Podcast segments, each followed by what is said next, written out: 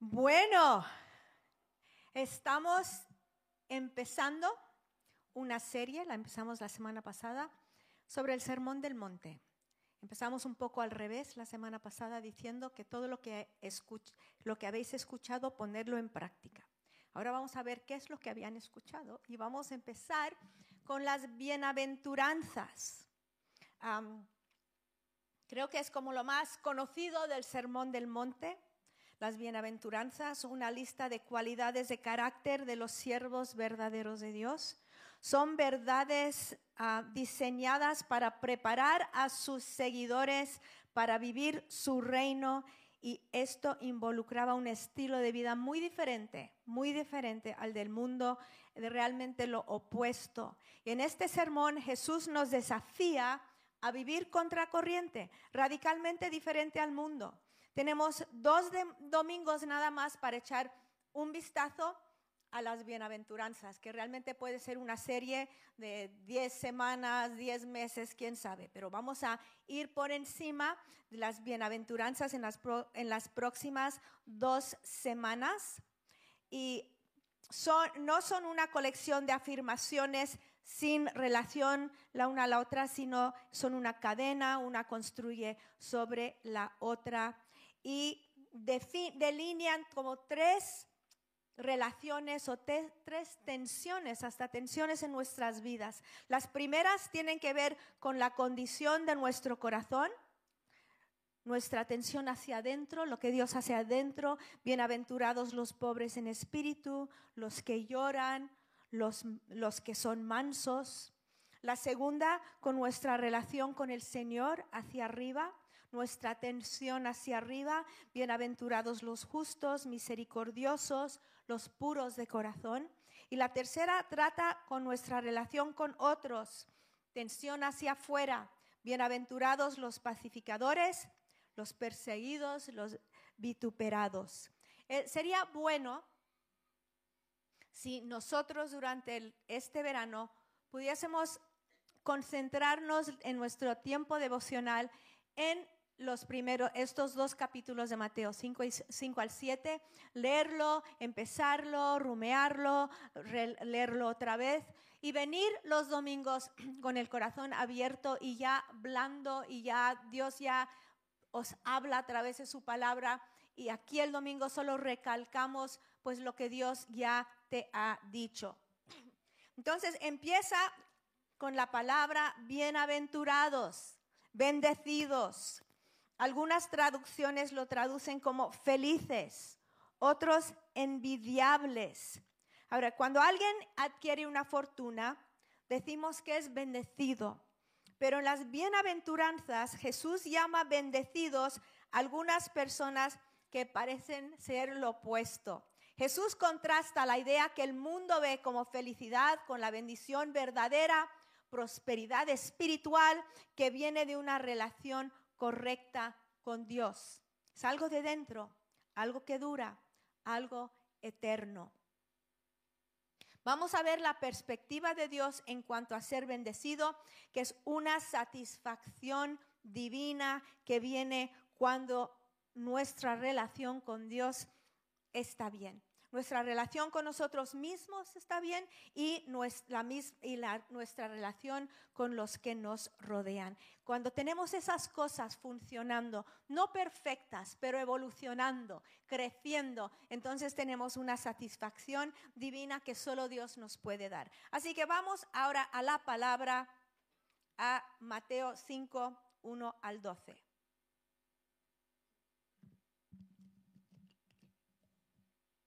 Que dice, y cuando vio las multitudes, subió al monte y después de sentarse, sus discípulos se acercaron a él y abriendo su boca les enseñaba diciendo, Bienaventurados los pobres en espíritu, pues de ellos es el reino de los cielos.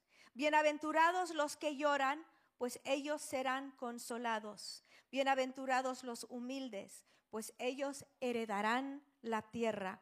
Bienaventurados los que tienen hambre y sed de justicia, pues ellos serán saciados. Bienaventurados los misericordiosos, pues ellos recibirán misericordia. Bienaventurados los de limpio corazón, pues ellos verán a Dios. Bienaventurados los que procuran la paz, pues ellos serán llamados hijos de Dios. Bienaventurados aquellos que han sido perseguidos por causa de la justicia, pues de ellos es el reino de los cielos. Bienaventurados seréis cuando os insulten y persigan y digan todo género de mal contra vosotros falsamente por causa de mí. Regocijaos y alegraos, porque vuestra recompensa en los cielos es grande, porque así persiguieron a los profetas que fueron antes que vosotros. Vamos a empezar con el primero y vamos a llegar casi a la mitad hoy, ¿vale? Bienaventurados los pobres de espíritu, pues de ellos es el reino de los cielos o el reino de Dios. ¿Quiénes son los pobres de espíritu? El ser pobre en espíritu es reconocer que tú no tienes nada en ti para ofrecer a Dios. Es admitir que a causa del pecado estás en quiebra espiritual y no, puede, no te puedes salvar, no te puedes rescatar, no puedes tú mismo cambiar tu condición. Jesús está diciendo que da igual tu estatus en la vida. Si eres inteligente, superdotado, pobre, rico, si tienes que reconocer tu pobreza espiritual antes de que puedas acercarte a Dios con fe para recibir la salvación que Él ofrece. Tienes que reconocerlo. Tienes que reconocer que necesitas un Salvador. Dice que el resultado de ser pobre en espíritu es recibir el reino de Dios. Cuando hablamos de reino, hablamos del gobierno recibimos su gobierno, recibimos su reinado en nuestras vidas y su forma de hacer las cosas. Cuando Él viene a reinar en nuestras vidas, nuestra forma de hacer las cosas cambian nuestra forma de ver la vida cambia, porque estamos bajo su reino. El reino de Dios abarca todo lo que es la salvación, todo lo que Jesús ganó por nosotros en su muerte y resurrección. En la eternidad, en la eternidad con Dios, después de la muerte y una eh, eso, nos recibimos eso después de la muerte y también una calidad de vida abundante con Dios antes, aquí, aquí en la tierra, vida abundante aquí en la tierra. Y Dios ofrece salvación como un regalo a través del sacrificio de su Hijo Jesucristo en la cruz, que pagó el precio completo para que podamos tener vida eterna. Pero antes de recibir ese regalo, tenemos que entender que no la podemos merecer. Dice la palabra, porque por gracia habéis sido salvados por medio de la fe. Y tenemos que reconocer nuestro estado de pecado antes de poder entender nuestra necesidad de un Salvador. Hay muchas personas que piensan que no necesitan un Salvador porque no, entienden que son pecadores. Pero cuando entiendes que eres pecador, necesitas un Salvador.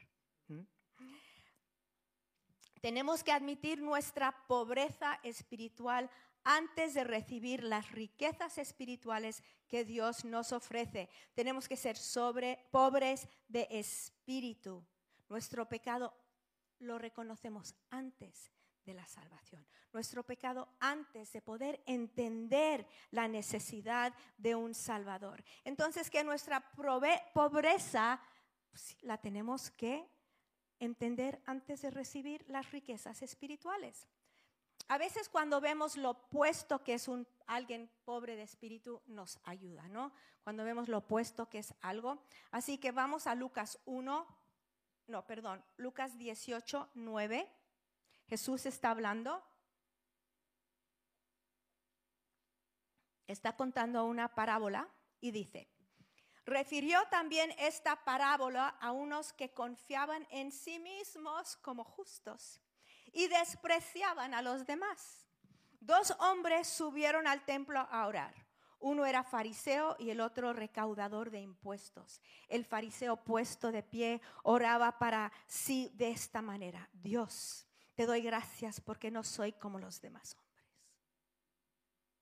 Estafadores, injustos, adúlteros, ni aun como este recaudador de impuestos. Yo ayuno dos veces por semana, doy el diezmo de todo lo que gano. Pero el recaudador de impuestos, de pie y a cierta distancia, no quería ni siquiera alzar los ojos al cielo, sino que se golpeaba el pecho diciendo, Dios, ten piedad de mí, pecador. Luego Jesús dice, os digo que éste descendió a su casa justificado, pero aquel no, porque todo el que se ensalza será humillado, pero el que se humilla será ensalzado. ¿Cuántas veces nos comparamos a otros y pensamos que estamos mucho mejor que ellos, no? Bueno, por lo menos no sé cómo ese, ¿no? Y Jesús dice, ten cuidado ten cuidado en compararte, en, ensalzarte, ten cuidado. Vamos al siguiente que dice, bienaventurados los que lloran, pues ellos serán consolados. aunque Dios nos consuela en todas las áreas de nuestra vida, aquí no está hablando tanto de una pérdida de un ser querido o una pérdida física, está hablando de el recibir la gran, al gran consolador en nuestras vidas cuando reconocemos de nuevo nuestra necesidad por, para Él. Necesitamos nuestra necesidad por Dios, por, eh, el, Espíritu Santo. reconocemos nuestro lugar. Ah, cuando nos vemos queremos llorar. ¿Me explico? Cuando vemos el mundo queremos llorar. Hay tantas cosas que nos hacen llorar, pero cuando recibimos lo que Dios nos da, cuando recibimos el Espíritu Santo, Él es el gran consolador, nos consuela, consuela a los que son honestos con su necesidad y que se humillan para pedir perdón y sanidad. Los que esconden su pecado o se justifican nunca conocerán el consuelo que viene a un corazón sincero. En las bienaventuranzas, Jesús recuerda a sus discípulos que no pueden buscar la felicidad como otros. El gozo profundo no se encuentra en el egoísmo, excusas, autojustificación. Viene a los que lamentan su pecado. Cuando lo reconocemos, Jesús nos perdona y salimos consolados y animados acerca de nuestro futuro. El resultado del arrepentimiento es el perdón que recibimos, la purificación de Dios. Ya no somos condenados. ¡Qué consuelo! Eso es un consuelo profundo. Ya no tenemos que acercarnos a Dios avergonzados. Hemos sido justificados. ¿Qué consuelo es eso? Es un consuelo. Los que lloran empiezan a entender el corazón de Dios y una relación con Dios es el fundamento de, la verdadera felicidad. Cuando traes cualquier tristeza a Dios y te abres a Él, sin rencor, sin amargura, recibes el consuelo del Espíritu Santo en, todas las áreas.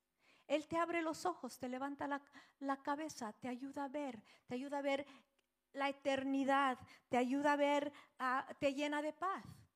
Cuando reconoces que le necesitas, nos consuela Él con paz, nos consuela con la esperanza y nos consuela con su palabra. Bienaventurados los humildes, número tres, porque eh, pues ellos heredarán la tierra. La reina Valera dice los mansos, ¿no? ¿Quiénes son los mansos? Originalmente era la palabra usada para designar un animal domesticado, ¿no? Un animal domesticado es uno que está dispuesto a ceder su voluntad al amo. Un hombre manso es el quien está dispuesto a rendir su voluntad a Dios y también a otros. No como felpudo, sino como dice la palabra, someteros los unos a los otros en el amor de Dios. El bajarte del burro, el darle paso a otro. No es aquella persona que siempre trata de defenderse, exaltarse Cuando una persona mansa no es la más callada en la habitación, ¿no? Ay, mira qué manso, nunca dice nada. No, a veces los más callados son los más rebeldes y los más difíciles. ¿Verdad? ¿No? Ay, mira que los introvertidos no siempre son los más mansos, ¿eh? O los más apagaditos, tampoco. A veces la persona más extrovertida, la que más habla, la que es la más mansa, que se somete, que se, que se da a otros, que no es orgulloso. La, la recompensa dice que recibirán la tierra por herencia. Ahora, el mundo emplea la fuerza para ganar la tierra. Dios lo ofrece a los mansos. Hay muchos que dicen, ah, si, quieres si quieres adelantar en la vida, hay que luchar. Y es verdad, pero ¿cómo luchas? ¿Cómo luchas? Salmo 37, 11. Mas los humildes poseerán la tierra y se deleitarán en abundante prosperidad. Ahora, la palabra en griego también significa dulce de espíritu, templado, tranquilo, humilde. Es el tener derecho o poder de hacer algo y no hacerlo, abstenerte por el bien de otro. Yo tengo el derecho de hacer esto, pero no lo voy a hacer. Voy a dar paso a otro, voy a permitir a otro, voy a levantar a otro. Efesios 4, 1 a 2. Yo pues, prisionero del Señor, os ruego que viváis de una manera digna de la vocación con que habéis sido llamados, con toda humildad y mansedumbre, con paciencia, soportándoos unos a otros en amor. Me gusta cómo él agrega ahí en amor, no solo dice aguantaros, ¿no? Dice soportaros en amor. La mansedumbre fue modelado por nosotros en Cristo Jesús. Mateo 28, no, 11, 28 a 29, él dice, venid a mí todos los que estáis cansados y cargados, y yo os haré descansar. Tomar mi yugo sobre vosotros y aprender de mí, que soy manso y humilde de corazón, y hallaréis descanso para vuestras almas. No dice, aprended de mí, que soy poderoso y fuerte dice, aunque lo es. Pero, ¿qué es lo que nos enseña a ser como Él? Dice, ven a mí que soy manso y humilde. Y en mi humildad, en mi mansedumbre, vais a encontrar descanso. ¿Por qué? Porque estarás tranquilo. Estarás tranquila. Eh, ah, Sabes, cuando estás con una persona humilde, trae descanso. No tienes nada que demostrarle, no tienes, ah, te dan permiso de ser como tú eres. Efesios 2, 6 a 8, el cual, aunque existía en forma de Dios, no consideró el ser igual a Dios como algo a que aferrarse, sino que se despojó a sí mismo, tomando forma de siervo haciéndose semejante a los hombres y hallándose en forma de hombre, se humilló a sí mismo, haciéndose obediente hasta la muerte y muerte de cruz. Cuando conocemos a Jesús, debemos anhelar crecer en la humildad y en la mansedumbre. Debemos anhelar saber cómo despojarnos de nuestros propios derechos y ser como Él. Es lo opuesto a cómo funciona el mundo. Sin embargo, Jesús nos dice que somos bendecidos, felices, envidiables si lo hacemos. ¿Cómo puede ser feliz una persona humilde y mansa? Una persona que es una persona que no siempre está intentando salirse con la suya, defenderse. Es una persona que no vive a la defensiva. Esas personas no son felices. Siempre nerviosos. ¿Quién me va a quitar algo? ¿Quién me va a quitar mi puesto? van por la vida súper nerviosas y nos ponen nerviosos a todos. ¿eh? Pero la mansedumbre es como puedes respirar, respirar hondo. Te quitas un peso cuando no buscas poder, cuando no buscas autoridad, cuando no buscas reconocimiento, cuando no buscas esa invitación, cuando no buscas nada, vas por la vida súper feliz y tranquilo. Bienaventurados los humildes, porque heredan la tierra. Es suyo. No lo tienen que buscar. Pueden relajarse en él. Bienaventurados los mansos, felices los mansos. El siguiente, bienaventurados los que tienen hambre y sed de justicia, pues ellos serán saciados. O bienaventurados van a tener un gozo profundo, un contentamiento, una paz interior, los hambrientos y los sedientos, porque recibirán lo que anhelan. Tener hambre y sed es poseer activamente un corazón que sabe que hay más que lo que nos rodea, porque sabe que está conociendo al Dios eterno, todopoderoso, y siempre hay más para conocer y podemos tener hambre y sed. ¿Sabes que da igual cuánto conoces esta palabra, no lo conoces todo? Hay más. Podemos tener hambre, sed de la palabra, sed de conocerle, sed de su presencia. Bienaventurados los que tienen hambre y sed de justicia. Tener hambre y sed, activamente un corazón que busca. Salmo 42 dice, uno dice, como el ciervo anhela las corrientes de agua, así suspira por ti, oh Dios, mi alma. Mi alma tiene sed de Dios, del Dios viviente. ¿Cuándo vendré y me presentaré delante de Dios? No es algo pasivo, es algo, es una búsqueda ferviente. El que tiene hambre y sed es también el que busca el reino de Dios sobre todas las cosas. La bendición, la bienaventuranza ocurre porque experimentas un corazón satisfecho. Y es un poco una tensión, ¿no? Porque quieres más porque no estás satisfecho, pero te satisface te satisface, lo buscas, lo encuentras, quieres más.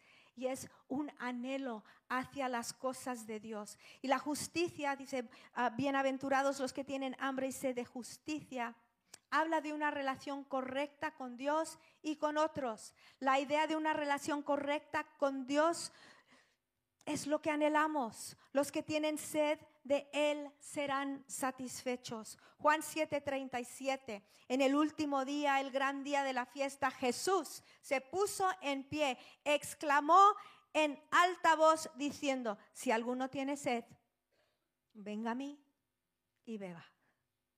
Y el que cree en mí, como ha dicho la escritura, de lo más profundo de su ser brotarán ríos de agua viva. Jesús dice, si alguien tiene sed, ven, Ven a mí, beba, serás satisfecho. No solo te saciaré la sed, pero de tu interior fluirán ríos de agua viva para los demás. Dios nos satisface y nos da para otros. Una paráfrasis que me gustó de esta bienaventuranza es, los que activamente buscan una relación con Dios serán profundamente gozosos y espiritualmente sanos y enteros y descubrirán que solo Él puede completamente salvar y satisfacer. Bienaventurados los que tienen hambre y sed. Jesús dijo, si tienes sed, aquí estoy. Ven, ven, ven. Hay algunos aquí que Dios Jesús les ha, ha estado diciendo, ven, ven, ven, ya mucho tiempo. Te dice, ven. No es tarde, nunca es tarde. Bienaventurados, seguimos, los misericordiosos, pues ellos recibirán misericordia. Esta bienaventuranza dice, si das, recibes. Si das misericordia, recibes misericordia. Cosechamos lo que sembramos cuando damos misericordia. Si sembramos misericordia, se vuelve a nosotros. Ser misericordioso es extender perdón, extender compasión cuando alguien lo necesita. Jesús habla mucho del perdón. Dice, cuando en, el Padre nuestro, perdónanos nuestras, nuestras deudas y nosotros perdonaremos a nuestros deudores. Mateo 9:13 dice, mas id y aprender lo que significa misericordia quiero yo y no sacrificio. Misericordia quiero yo y no sacrificio, porque no he venido a llamar a justos, sino a pecadores. Hemos recibido tanta misericordia. Yo estoy agradecida que no he recibido en este mundo, en esta vida, lo que me he merecido, sino he recibido de Dios su misericordia. Esta iglesia ha recibido su misericordia. Si tú estás aquí respirando, has recibido su misericordia. Hemos recibido la misericordia de Dios. Nosotros como beneficiarios de misericordia debemos ser misericordiosos y no nos debe costar. Debe ser nuestro, como nuestra mm, respuesta por defecto, ¿no? El ser misericordiosos. En Tito 3:5 dice, Él nos salvó, no por obras de justicia que nosotros hubiéramos hecho, sino conforme a su misericordia por medio del lavamiento de la regeneración y la renovación por el Espíritu Santo. ¿Por qué nos cuesta tanto dar? ¿Por qué repartimos juicio? ¿Por qué pensamos que sabemos cómo deben ser los demás o cómo es su vida? ¿Por qué pensamos eso, que sabemos tanto? Lucas 10, 25. Jesús pinta un cuadro aquí y voy a leerlo. No creo que está en la pantalla. Dice, ahora Jesús está ah, contando una parábola, no es una historia verdadera, es una parábola. Dice, y aquí cierto intérprete de la ley se levantó y para ponerle a prueba dijo, Maestro, ¿qué haré para heredar la vida eterna? Y él le dijo, que está escrito en la ley, que él es en ella. Respondiendo, él dijo, amarás al Señor tu Dios con todo tu corazón, con toda tu alma y con toda tu fuerza y con toda tu mente y a tu prójimo como a ti mismo. Entonces Jesús le dijo, has respondido correctamente, haz esto y vivirás. Pero queriendo él justificarse a sí mismo, dijo a Jesús, ¿quién es mi prójimo? Respondiendo Jesús dijo, y aquí empieza la parábola, cierto hombre bajaba de Jerusalén a Jericó y cayó en manos de salteadores, los cuales después de despojarlo y de darle golpes, se fueron, se fueron dejándolo medio muerto. Por casualidad, cierto sacerdote bajaba por aquel camino y cuando lo vio, pasó por el otro lado del camino. Del mismo modo, también un levita, cuando llegó al lugar y lo vio, pasó por el otro lado del camino. Pero cierto samaritano que iba de viaje llegó a donde él estaba y cuando lo vio tuvo compasión y acercándose le vendó sus heridas, derramando aceite y vino sobre ellas y poniéndole sobre su propia cabalgadura, lo llevó a un mesón y lo cuidó. Al día siguiente, sacando dos denarios, se los dio al mesonero y dijo, cuidadlo y todo lo demás que, que gastes, cuando yo regrese, te lo pagaré. Dice, ¿cuál de estos tres piensas tú que demostró ser prójimo del que cayó en manos de los salteadores? Y él dijo, el que tuvo misericordia de él. Y Jesús dijo, ve y haz lo mismo. Pinta aquí este cuadro Jesús de un hombre que bajaba de Jerusalén a Jericó. Todos ahí conocían ese camino, habían escuchado hablar de ese camino de Jerusalén a Jericó, era de bajada, Jerusalén estaba alto, Jericó estaba bajo, ah, y era serpenteante así, mucha curva, caídas peligrosas, cuevas, escondites para ladrones. Así que Jesús crea una historia en un lugar conocido para que los que le escuchaban lo entendiesen. Un hombre baja por un lugar peligroso, primero le roban todo, luego le dan de golpes y casi lo matan. Ahora, aunque era un, un camino peligroso, no era un camino desértico, había gente que andaba por ahí.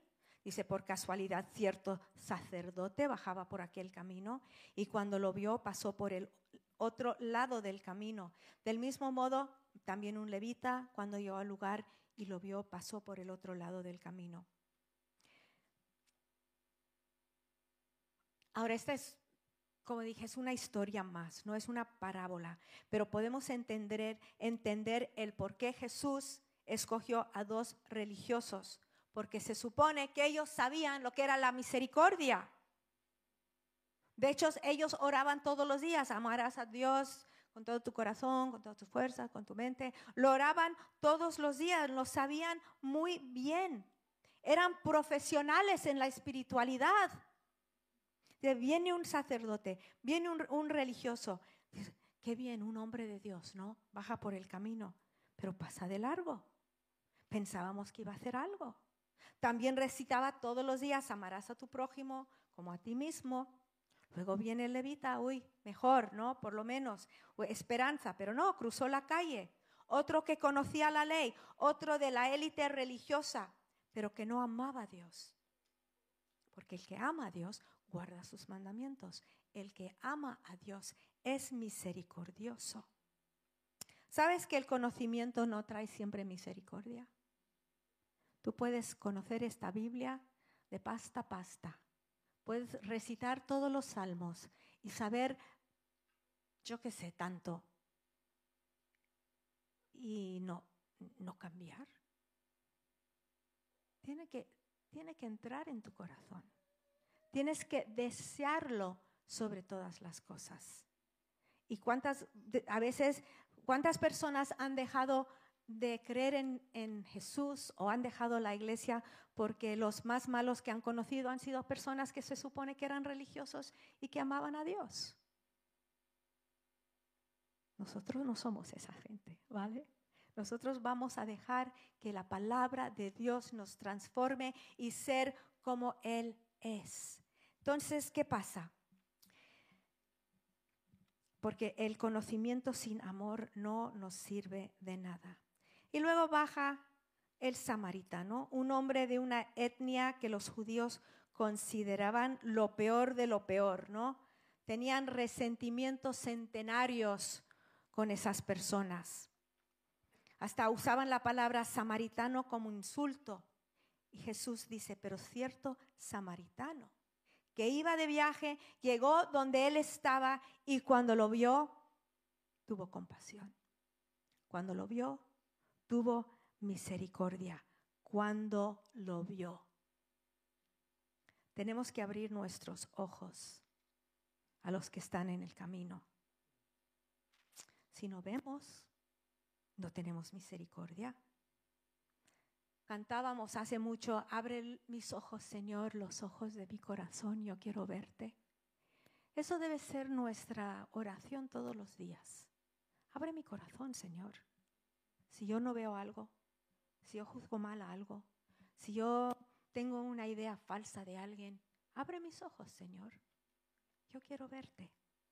Pero cierto samaritano que iba de viaje, cuando lo vio, y acercándose, le vendó sus heridas, derramando aceite y vino sobre ellas, y poniéndolo sobre su propia cabalgadura, lo llevó a un mesón y lo cuidó derramó aceite y vino sobre sus heridas. Lo cuidó, pasó la noche con él, lo llevó a un lugar seguro, le subió sobre su caballo, se acercó, tomó pasos hacia el herido, volvió, no se desentendió, dijo, cuando vuelva, cuando vuelva. La misericordia cuesta, la misericordia es algo práctico, te ensucias las manos, si tú dices, yo soy muy misericordioso, muy misericordioso, y yo te pregunto, ¿cómo lo demuestras? Y no me lo puedes decir, a lo mejor no lo eres. Qué calladitos estamos esta mañana. Dame un like, porfa. Bienaventurados los misericordiosos, los que se involucran, los que se ensucian, los que dan de lo que tienen, los que sacrifican. La mayoría de nosotros tenemos muchos prejuicios y medimos la situación antes de mostrar misericordia a alguien, ¿verdad? Bueno, quizá tú no, pero algunos aquí. Alguien que yo conozco, eh, lo, digo por un amigo, ¿no? Es lo que dice, ¿no? Un amigo mío, ¿no? Un hombre dice, bajó de Jerusalén a Jericó. Podrías pero este hombre, ¿qué hace ahí? Explico, baja solo, con mercancía, muy mal. Se las buscó, sabía que era un camino peligroso. ¿A quién se le ocurre? Pero cierto samaritano, cuando lo, lo vio, tuvo compasión. O cuántas cosas oímos, ¿no? ¿A quién se le ocurre casarse con ese hombre? Todo el mundo le dije que no lo hiciese. Lo hizo. Se lo dije, se lo dije. Pues a ver cómo se las arregla ahora. Pero cierto samaritano, cuando lo vio, tuvo compasión y vendó sus heridas. Dejó la carrera, eh, o dices, pues mira ese que dejó la carrera, míralo ahora, a ver cómo se sale de esta, no hizo caso a sus padres ni a nadie. A ver cómo se los arregla. Pero cierto samaritano, cuando lo vio, tuvo compasión. Vendó sus heridas, derramó aceite y vino sobre ellas. ¿O ves a alguien y se metió en esto otra vez? Yo ya no le ayudo más. Yo me lavo las manos de esta persona. Pero cierto samaritano derramó aceite y vino, se lo subió a su caballo. Sabes, la vida nos deja apaleados por el camino. Y necesitamos compasión. Necesitamos misericordia. Necesitamos vino en nuestras heridas, aceite, en nuestros dolores. Y nosotros tenemos lo que otros necesitan.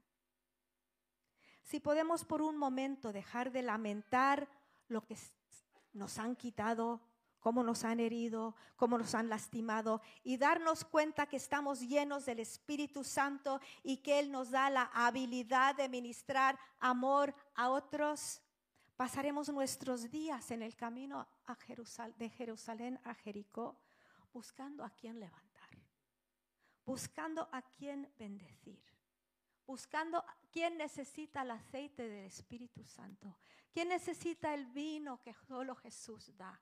A eso va a ser nuestra, ahí vamos a vivir en el camino de Jericó para dar de lo que Dios nos ha dado. Luego Jesús cambia la pregunta, ¿no? El escriba le había preguntado, ¿quién es mi prójimo? Y en vez de contestarle, él le pregunta, le devuelve la pregunta. Jesús le pregunta, ¿cuál de estos tres piensas tú que demostró ser prójimo del que cayó en manos de los salteadores? Y él dijo, el que tuvo misericordia de él. Jesús le dijo, ve y haz tú lo mismo.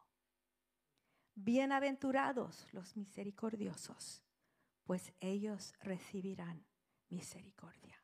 Vamos a ponernos de pie.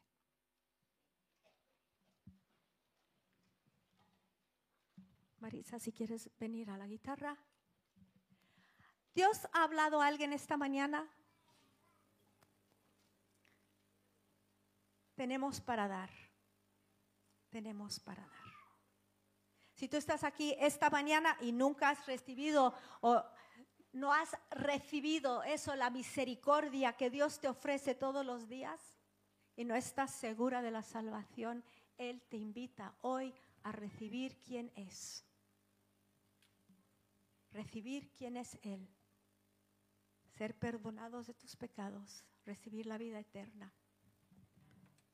Vamos a orar todos juntos esta mañana y si tú eres esa persona, pon tu mano sobre tu corazón y di, Señor, Dios, yo te necesito, yo necesito misericordia. Yo necesito misericordia. Venimos a ti, Dios, en esta mañana. Tú nos invitas. Tú dices, ven. Dices, si alguien tiene sed, ven a mí y bebe. Y venimos a ti. Pedimos por las personas que no te conocen.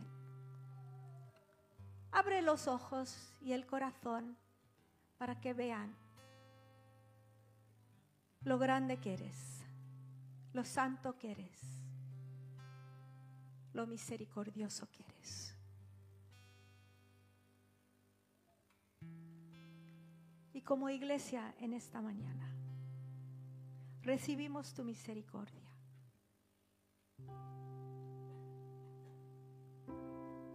Que seamos una iglesia que vive en ese camino de Jerusalén a Jericó, sin juicios,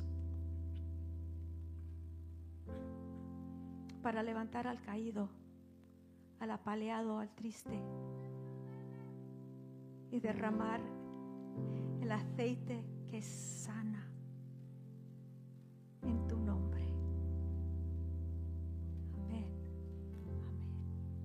Vamos a terminar alabando.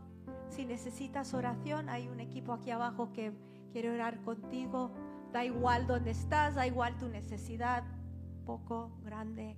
Queremos ponernos de acuerdo contigo y orar y ver la manifestación de Dios en tu vida en esta mañana.